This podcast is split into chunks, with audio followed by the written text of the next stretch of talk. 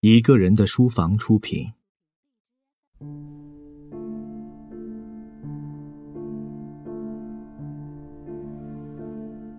德伯家的苔丝，作者托马斯·哈代，朗读者肖图马。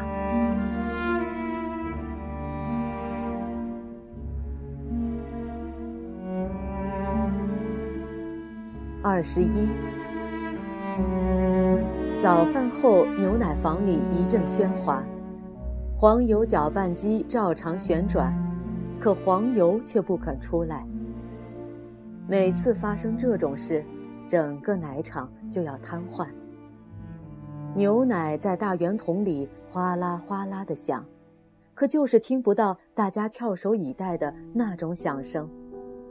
克里克老板和他的老婆。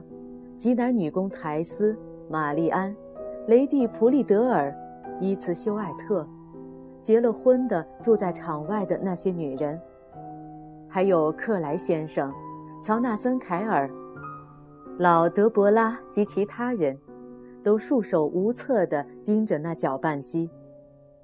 屋外赶马的男孩子也把眼睛睁得大大的，像月亮一样，表示他对局势的关注。就连那匹忧伤的老马也在窗外探头探脑，每走一圈就绝望地朝里头瞧一眼。自打上回去艾格登找奇术师特伦德尔的儿子，到现在已经好多年了。老板愤愤地说：“他可半点也比不上他老子。我至少说过五十次，就是不信他。虽说他给乡亲们看尿治病还不赖。”可这回要是他还活着，只好去找他。嗨，没法子，要是老搅不出黄油来，只好去找他了。连克莱先生看到老板一筹莫展的样子，也跟着着急难过。乔纳森·凯尔道：“我小时候，卡斯特桥那边住着个奇术师福尔，人都称他叫大圈子。这人可不错。”可惜现在连骨头都烂了。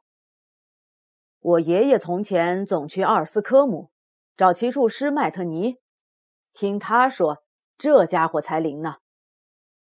老板接着说：“可如今上哪儿找这号有真本事的老乡去？”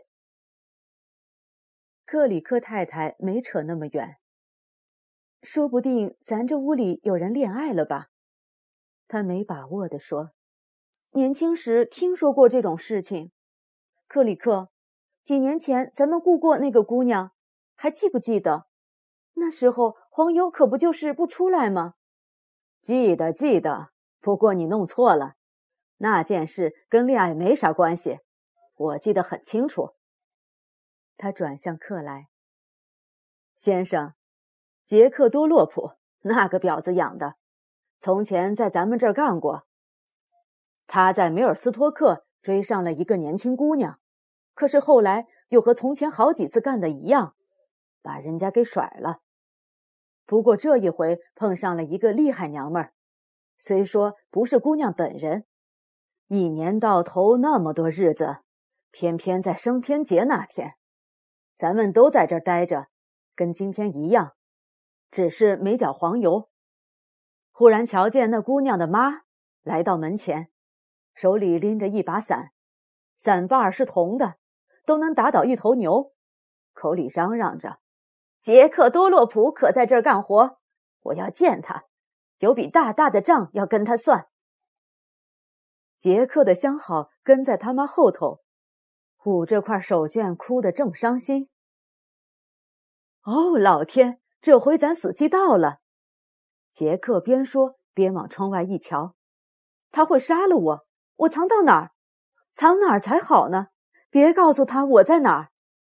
他说着，就打开活门，钻到黄油搅拌机里去，把自己关在里头。这时，那姑娘的妈突然闯进了奶房。那个坏蛋，他在哪儿？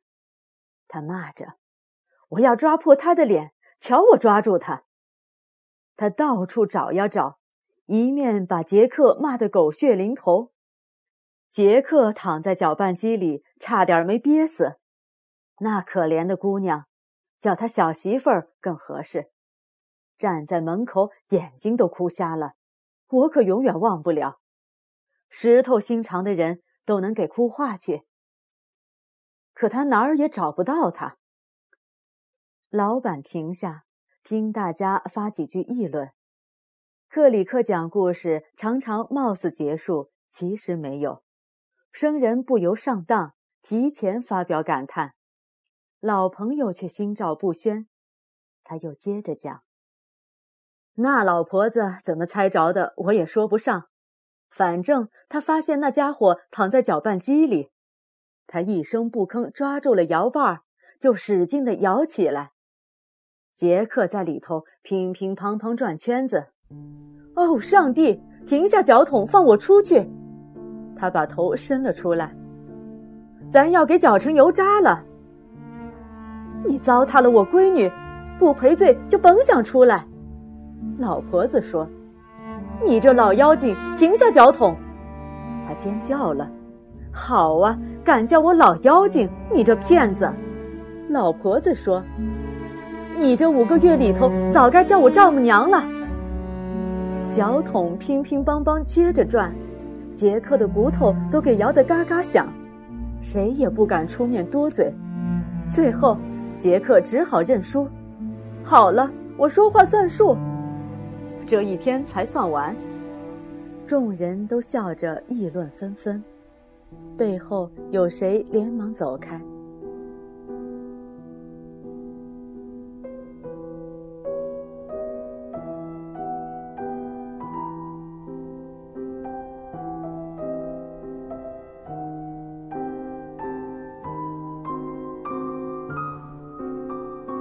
回头一看，却是苔丝。他面色苍白，已走到门口。今天可真热。他声音很轻，几乎听不清。天的确热，谁也没把他走开的事跟老板的故事联系起来。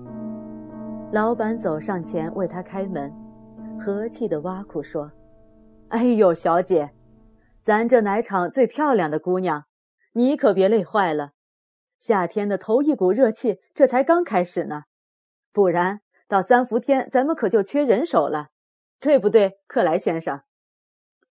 我头昏，我最好还是出去透透气。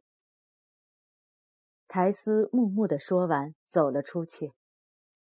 走运的是，他刚出去，搅拌机里哗啦哗啦声就变成了决定性的。咕吱咕吱声，黄油上来了！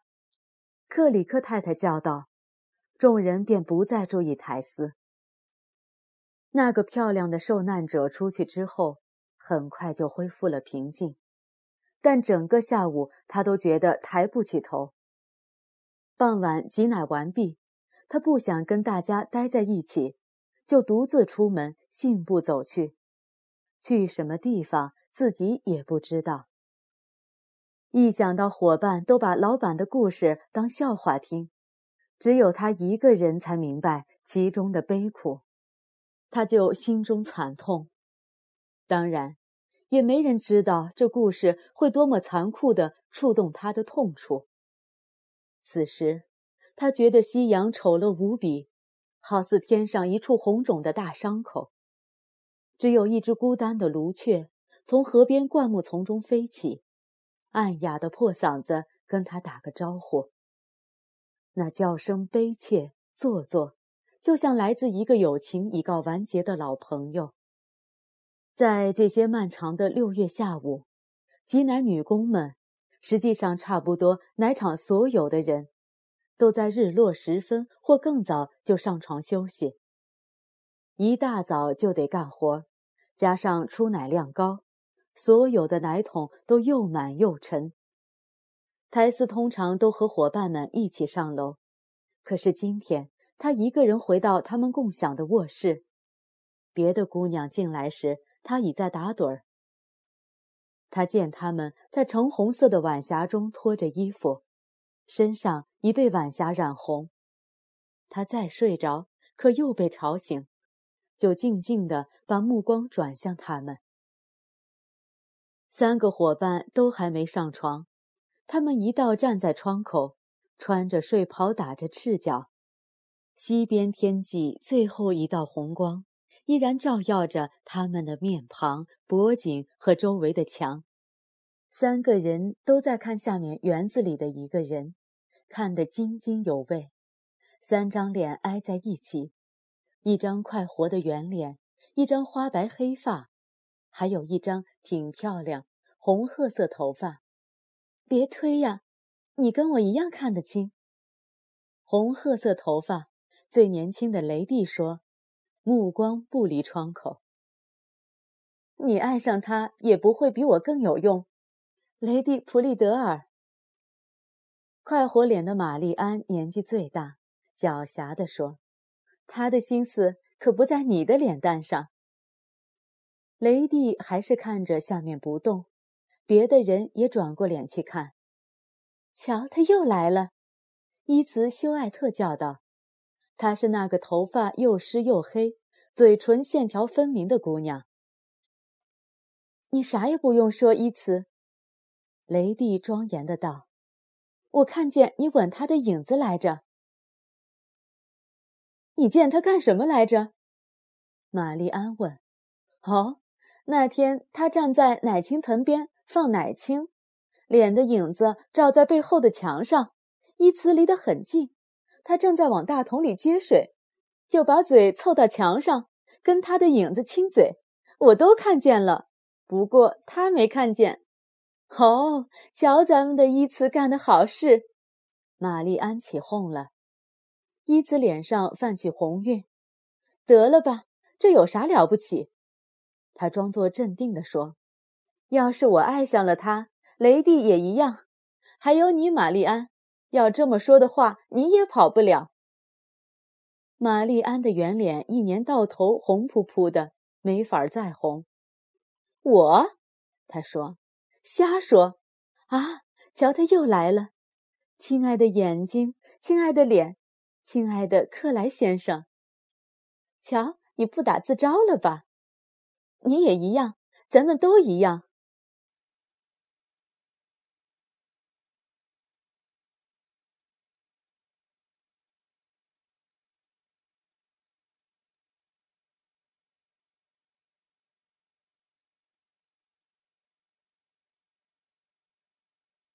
玛丽安才不管别人闲话，毫不掩饰地说：“咱们之间还假装太蠢了。不过咱们可不必对外人讲。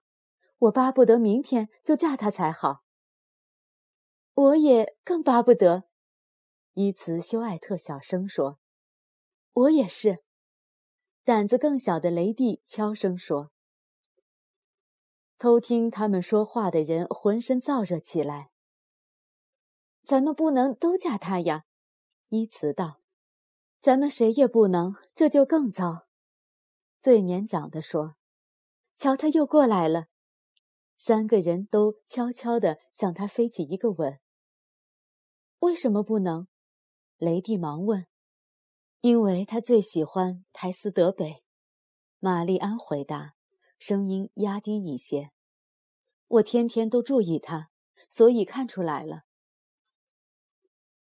众人都不作声，各自想心思。可苔丝并不在意他呀。雷蒂终于挤出一句：“呃，有时我也这么想。这一切有多傻呀！”伊茨忍不住说：“他当然不会娶咱们当中任何人，苔丝也一样。人家是体面的人，要出国去做大地主、大老板呢，只怕更像是雇咱们去干活。”给多少多少工钱一年吧。一声长叹，另一声长叹。胖乎乎的玛丽安叹声最响，近旁床上的那个人也随之长叹。泪水涌上雷蒂的眼眶。这个年纪最小的红头发漂亮姑娘，本郡编年史上如此重要的普利德尔家族最后一朵花蕾。他们又默默地注视良久，三张脸仍然紧挨在一起，三种头发的颜色混合在一起。可惜浑然不觉的克莱先生已进房门，再也看不见了。暮色愈浓，三个人爬上床。几分钟后，听见他上楼进入自己房间，玛丽安很快就发出鼾声，依此久久不能释怀。雷蒂哭着入梦，而情意最深的苔丝此时睡意全消。这场谈话是今天他不得不吞下的另一颗苦药。他胸中并无醋意，这件事上他知道自己占着上风，因为自己更漂亮、更有文化，而且除雷蒂外还更年轻，又比另外两位年纪大的女人味更足。他知道，自己只需稍稍留神，就能在克莱心中战胜三位心地坦白的朋友。但严重的问题是，他该不该这样做？当然了，论到婚嫁，他们恐怕谁都没什么希望。不过，说不定这一位那一位会激起他一时热情，从而在他逗留期间得到他的宠爱，享受他带来的快乐。这类门第悬殊的恋爱做成一场婚姻的事，从前也有过。况且他还听克里克太太说过，有一次克莱先生开玩笑地说：“要是他将来在殖民地有上万英亩草场要照料，上万条牛等着喂养，上万英亩麦子等着要收割，要一位美丽文雅的太太又有何用？找一个农家姑娘才是最理智的呢。”但是，无论他这番话是否认真。反正他不能只图自己一时快乐，为享受他的温暖而夺走他对别的姑娘的注意。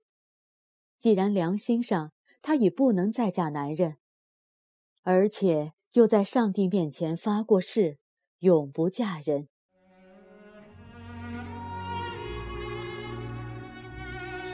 感谢收听《一个人的书房》，微信搜索“一个人的书房”。获取详细收听及下载方式。如果您碰巧喜欢我们的节目，请多多向身边爱读书、想读书的朋友推荐，让更多的人听到我们。下期节目见。